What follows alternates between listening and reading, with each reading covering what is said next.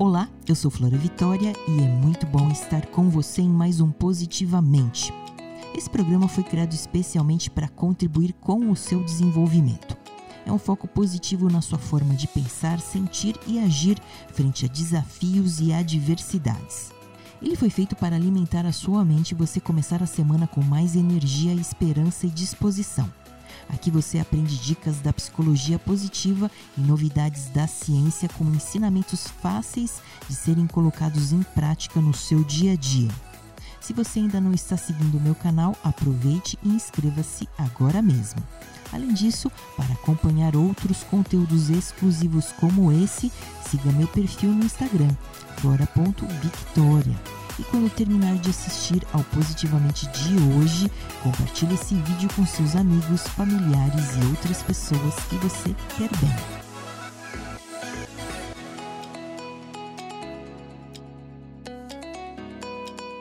Nesta semana começa a primavera, considerada por muitas pessoas a mais bela época do ano. Ela traz um clima ameno, além da diversidade de flores e cores. De modo geral, a paisagem fica muito mais viva e agradável. É claro que a chegada da primavera me inspira a falar de um assunto que tem tudo a ver com a nova estação, o florescimento. Você sabe o que esse termo significa? Quer descobrir uma técnica para aprender a florescer? Então, continue ligado aqui comigo porque o programa de hoje é todo dedicado a este tema. Para você entender o que é florescimento, primeiro eu preciso falar sobre felicidade. Segundo o filósofo grego Aristóteles, nós encontramos a felicidade quando usamos nossos talentos na potencialidade máxima e satisfazemos nossos valores. É por isso que a felicidade é tão diferente para cada pessoa. Flourishing ou florescimento em português é um termo cunhado por Corey Kais, sociólogo e psicólogo da Universidade Emory, nos Estados Unidos. Essa palavra é usada como uma espécie de conceito expandido de felicidade e bem-estar. De acordo com Cais, florescemos quando estamos repletos de emoções positivas e funcionando bem, psicologicamente e socialmente. Esse processo de funcionamento positivo do ser humano também tem sido pesquisado há anos por Martin Seligman. Para o criador da psicologia positiva, florescimento é um termo escolhido para denominar a felicidade autêntica. A psicologia positiva explora basicamente três níveis de estudo. O primeiro é o de experiências subjetivas, que abarca benefícios relativos a bem-estar, satisfação, esperança e otimismo, flow e felicidade. O segundo nível promove melhorias e habilidades interpessoais, sensibilidade estética, perseverança, perdão, espiritualidade e a capacidade de amar. Já o terceiro nível das instituições estimula virtudes cívicas referentes à cidadania, como responsabilidade, altruísmo, tolerância e ética no trabalho. O florescimento, portanto, decorre desses três níveis que juntos promovem o bem-estar dos indivíduos. Florescer propicia um grau maior de criatividade e uma mente mais resistente às adversidades cotidianas, além de um sistema imunológico mais eficiente. Combinados, esses elementos constroem o conceito de resiliência, ou seja, a capacidade de enfrentar os desafios da vida sem perder a integridade aqueles que florescem ainda conseguem alcançar uma renda mais elevada em suas profissões. E têm condições de alavancar também o florescimento de suas comunidades, escolas, empresas e instituições. Pessoas que apostam no florescimento e conseguem aumentar o seu bem-estar mantêm relações mutuamente satisfatórias também veem mais sentido em suas atividades e têm um senso de controle sobre diversas áreas de suas vidas. São esperançosas e otimistas, estabelecem metas, engajam-se em realizá-las e superam melhor os obstáculos ao longo do caminho. Ser plenamente funcional, ou seja, florescer, está diretamente relacionado a enfrentar situações das mais variadas e se recuperar após esse enfrentamento. Essa estratégia depende basicamente de como você administra seus afetos positivos e afetos negativos. Caso encontre um significado positivo na experiência, consegue realizar a tarefa e superar progressivamente suas limitações. Com o tempo, por ter uma mente cada vez mais equilibrada, as pessoas que florescem passam a ter mais foco no presente e a serem mais conscientes de suas emoções. Também tornam-se mais autocontroladas, flexíveis e empáticas. Mas afinal, qual é a melhor maneira para começar a ganhar todos esses benefícios? O que eu diria para você é: permita-se florescer. Isso significa agir para que esse processo ocorra. O que você pode fazer, por exemplo? Nutrir emoções positivas em relação à vida, utilizar forças e talentos de forma engajada tanto na vida pessoal quanto no trabalho, realizar objetivos cheios de propósito, viver relacionamentos positivos e construtivos, ter autoestima, resiliência, esperança e determinação. A primeira etapa para quem deseja florescer é criar o seu próprio plano de florescimento. Para isso, vou ensinar você a encontrar o seu eu ideal. Agora você pode estar se perguntando: que é o eu ideal. É um dos conceitos abordados por Richard Boyatzis e Anne McKee na teoria da mudança intencional. Segundo os autores, a mudança sustentável tem como ponto de partida a descoberta do eu ideal, ou seja, a pessoa que realmente queremos ser. Um estudo com a utilização de ressonância magnética demonstrou que o foco no eu ideal produz uma intensa estimulação do córtex visual. Isso ocorre, por exemplo, quando uma pessoa passa 30 minutos falando de sua visão pessoal e dos seus desejos. Trata-se de uma área do cérebro associada ao processamento visual e à imaginação. Ao ser estimulada, ela desencadeia um processo crucial para motivar o aprendizado e a mudança comportamental. E aí, está preparado? Está preparada para descobrir como colocar isso em prática? Então, vamos ao passo a passo. Para começar, eu preciso que você pegue quatro folhas e uma caneta. Com esse material em mãos, primeiro você vai escrever o nome de cada um dos quatro domínios do bem-estar em papéis diferentes. Vou dizer para você quais são eles. O primeiro domínio é o físico e psicológico. O segundo domínio, social. O terceiro domínio, comunitário. O quarto domínio, carreira, que está ligado também às finanças e à prosperidade. Depois você vai pegar folha por folha e vai dividi-la em três partes. Na parte 1, um, você deve escrever qual é o seu eu ideal, a pessoa que você quer ser. Na parte 2, você deve avaliar o seu eu real, a pessoa que você é agora.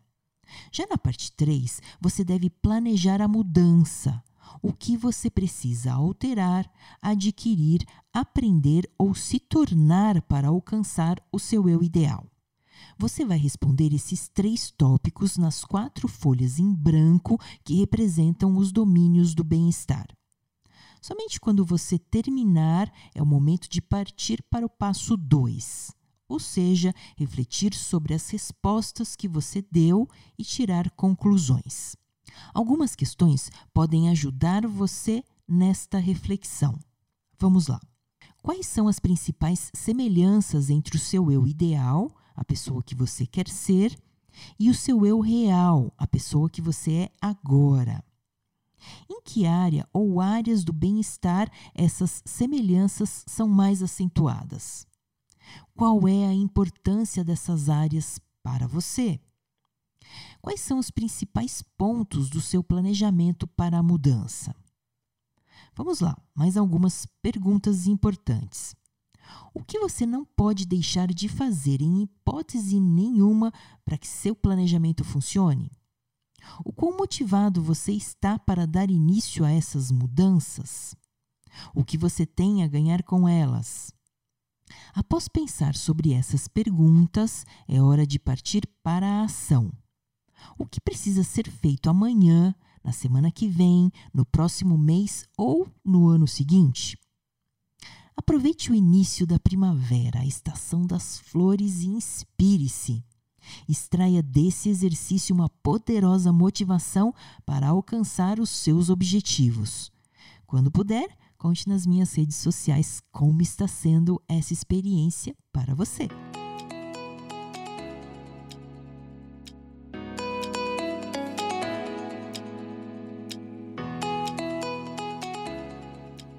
Quero aproveitar o tema para também falar um pouco sobre a felicidade no trabalho. Olha só que interessante essa pesquisa que eu trouxe. Segundo um recente estudo realizado com mais de duas mil empresas, o bem-estar dos funcionários está na lista de prioridades na pandemia. Isso significa que esse novo mundo desencadeou uma maior preocupação das organizações com as suas equipes. O levantamento foi feito por duas consultorias para traçar os impactos da crise do novo coronavírus nas empresas. De acordo com um dos responsáveis pelo estudo, o que mais chamou a atenção é que antes do distanciamento social, o maior interesse das empresas era em performance. Agora está mais concentrado nas pessoas em áreas como saúde física e mental e no equilíbrio entre trabalho e lazer. Entre as prioridades estão a adaptação para novos cenários, que é importante para 63% dos entrevistados. Em seguida, vem conectividade digital, com 29%. E logo após estão atitude positiva, com 25%, e o bem-estar das equipes, com 23%. Vale lembrar que ser feliz no trabalho é estar satisfeito com o próprio desenvolvimento. E esse é um dos melhores caminhos para qualquer profissional florescer. Isso sem contar que diversas pesquisas já comprovaram. Funcionários mais felizes têm um aumento real em sua produtividade. Então, se você é gestor ou líder empresarial, continue investindo no bem-estar das pessoas. Afinal, todo mundo sai ganhando.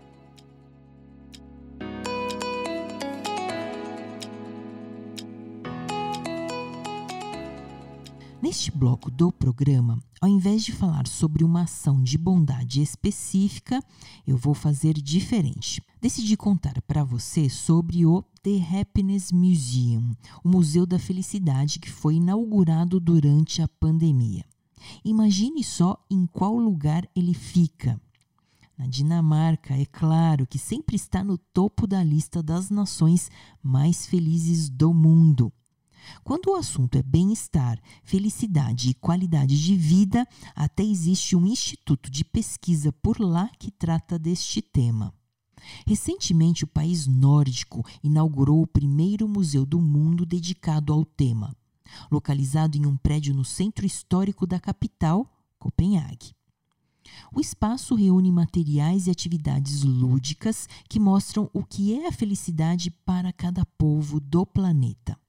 A proposta do museu também é debater o que é felicidade e aproximar o público das discussões mais científicas. Tudo isso de maneira interativa. Se você também ficou curioso para saber mais, é só acessar o site www.thehappinessmuseum.com.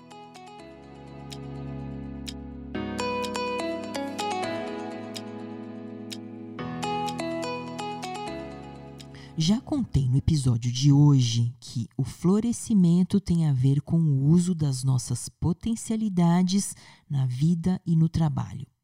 E um grande exemplo de quem soube muito bem explorar isso foi Leonardo da Vinci.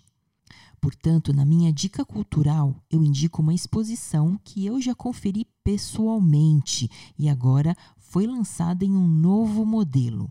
Leonardo da Vinci, 500 anos de um gênio, está em cartaz no Museu de Imagem e do Som de forma online.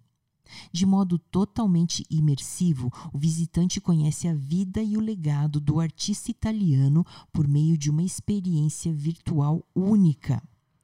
São 18 áreas temáticas que contam a trajetória do grande gênio renascentista, além de máquinas desenhadas por ele em realidade aumentada.